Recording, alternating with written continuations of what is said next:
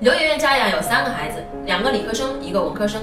他大哥呢学的是计算机，二哥学的是医学，他呢学的是文科，也是他们家唯一一个学文科的，所以呀总是受到他哥哥的鄙视。但是呢，他一个人的学校可以干掉他们两个。他们家的孩子呀，对于这样的数理化的漫画书啊，真的是没有办法拒绝，一看就着迷。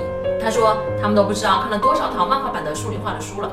这种书呢特别有意思，说他呀会把一些数理化的问题，比如说哎雨水到底是干净的还是不干净的。然后来科普呢微生物化学的知识。嗯，为什么奥运的金牌它是金银铜呢？其实呢科普的就是稀有金属，它们都是以漫画的形式来讲出来的。这样的话呢，孩子就很开心的在读完这本书的过程当中啊，实际上学了一些基础的数理化的知识。有些孩子啊，他未必现在学习是最好的，但是呢他什么都懂。这个每个懂啊，都是将来学习数理化兴趣的种子，保留好，种下去，让孩子呢爱上。